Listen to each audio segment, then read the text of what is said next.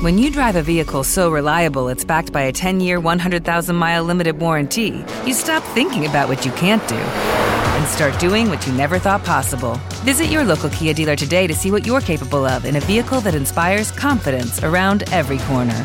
Kia, movement that inspires. Call 800 333 4KIA for details. Always drive safely. Limited inventory available. Warranties include 10 year 100,000 mile powertrain and 5 year 60,000 mile basic. Warranties are limited. See retailer for details. Este podcast forma parte de Evox Originals. Disfruta de este avance. Buenas noches, ¿qué tal?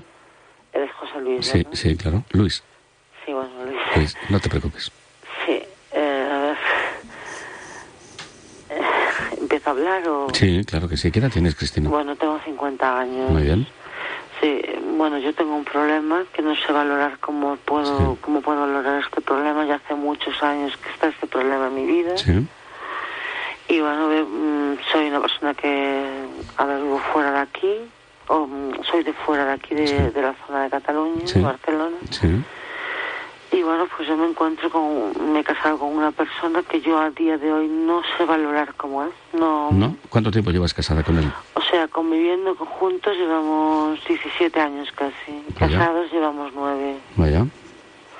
¿Y no sabes cómo es él? No, no sé cómo es, no sé qué problema tiene, si Sí. está malo enfermo psicológicamente, si es una persona misteriosa, si es una persona malva, es que no lo sé. Si es buena persona totalmente, es que Pero, no lo pero sé. Cristina, tú, tú llevas 26 años con él. Lo conozco desde hace Sí. 20 años. 20 años. Pero, escucha, eh, tú, tú ya sabías que era así, ¿no? ¿O es algo que tú te estás ahora percibiendo? Vamos a ver, yo es que lo conocí de Sí. donde soy yo, de Galicia, ¿no? Sí, Y eh, claro, él venía a verme de vez en cuando, cuando él podía, a Galicia. Y claro, yo vi otro hombre diferente al que yo conocí después más tarde. ¿Y aquí. cuándo te diste cuenta que era diferente? Es que bueno, yo tuve una depresión. Al llegar aquí, pues empecé a, Sí. a deprimirme mucho. me- mm, bueno, los psiquiatras que a veces no lo hacen muy bien tampoco, me tuvieron bastante dormida. ¿Sí? Así, o sea, con, Con la medicación. con la medicación bastante sin Sí, demasiado sedada, yo misma, sedada. Y eh, no, no me daba cuenta como esto, a- a- a- a- o sea, como me estoy dando cuenta ahora en Sí. o sea, desde hace un tiempo para aquí. ¿Cu- ¿no? ¿Cuánto tiempo para aquí? Bueno, yo desde hace seis años me he marchado, una vez estuvo aquí mi padre Sí, y aproveché el momento para ir a reflexionar a mi tierra y dar, pensar qué podía hacer, ¿no?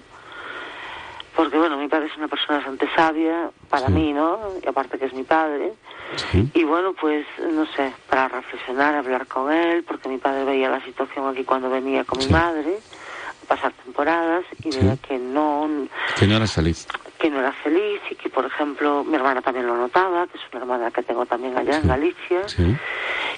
Eh, a ver, eh, unas cosas que yo, José Luis, no, o sea, yo quería aferrarme de que eso era mentira. O sea, o sea, tenía miedo a la soledad, tenía miedo a... mm, estaba como aferrada, dependiendo de, esa perso- de esta persona, ¿no?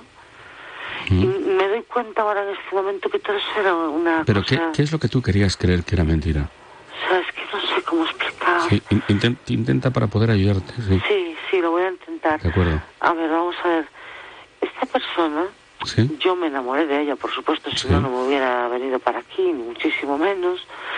Pero me encuentro, yo sabía la situación de él, tenía una madre encamada, yo la he cuidado hasta casi al final de su vida, tenía un padre con Alzheimer, un montón de problemas.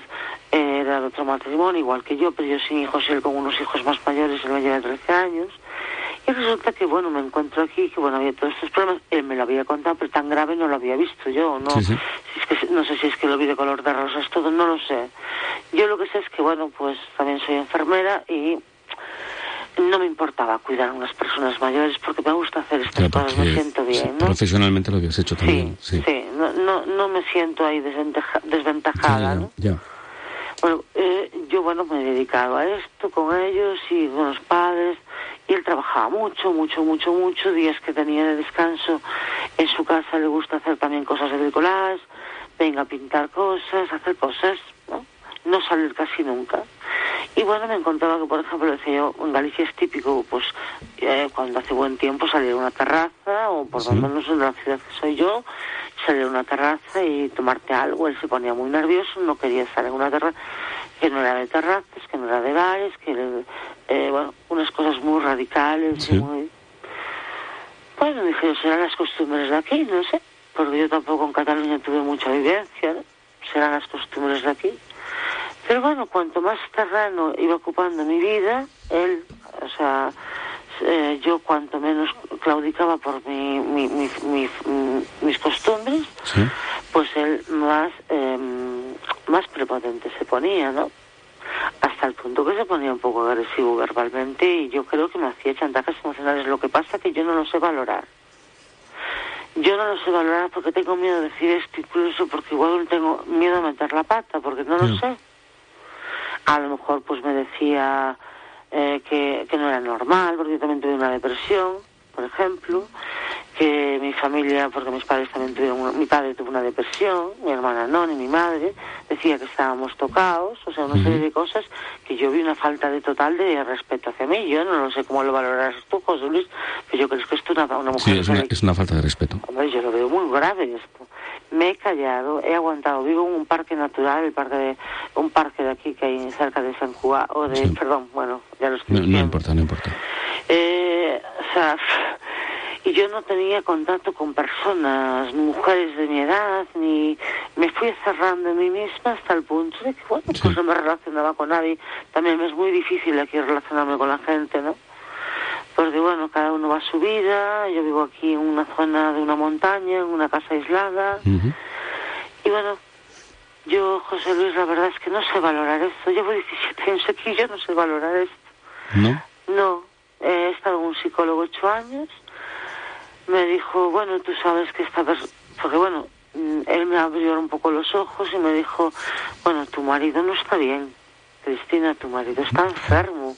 ¿Pero enfermo de qué? Dice, no te lo puedo decir. Pero, ¿y cómo sabía él que estaba enfermo? Sí, porque bueno, eh, cuando entrábamos a la consulta yo pasaba media hora y le hacía pasar a la última hora, pasaba yo tres cuartos y él un cuarto de hora y él sacó sus conclusiones. ¿Pero te dijo de que estaba enfermo? No, el problema está ahí. Y yo le pregunté, por favor, dime de que está enfermo.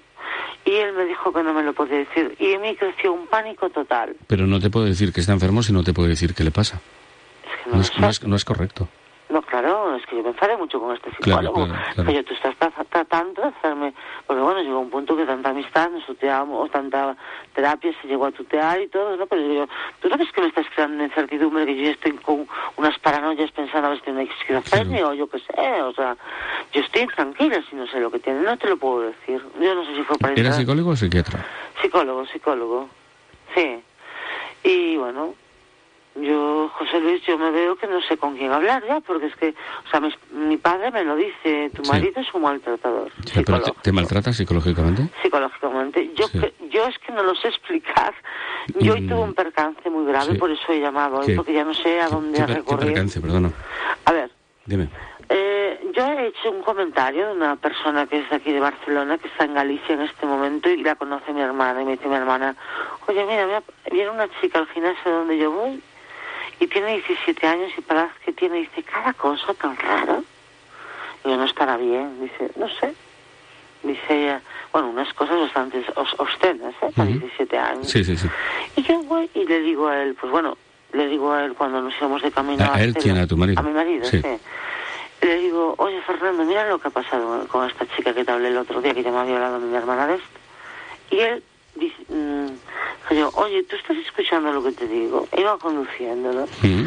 Y yo le, y bueno, y, y me dice, pues, pues la verdad, eh, no, se puso un poco alterado, ¿no? Y me dice, no, a ver, si estoy un poco desesperada, quiero hablar de tantas cosas.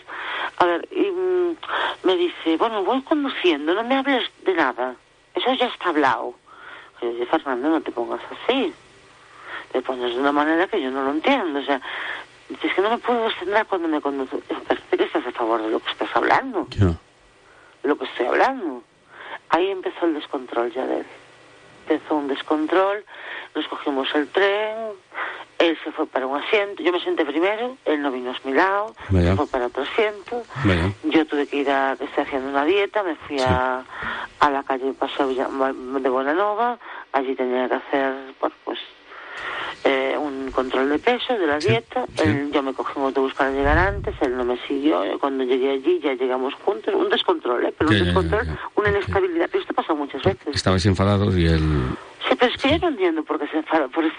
Es que yo lo que no entiendo es esa inestabilidad. O sea, o sea, a ver, yo me llego allí y me dice por detrás, bajando las escaleras, me dice, no entiendo por qué pasan estas cosas entre nosotros. No, no, lo que no lo entiendo soy yo, pero ya hablaremos. Bueno, salimos de allí y me empieza a hablar. Bueno, dime exactamente qué, porque bueno, yo no digo.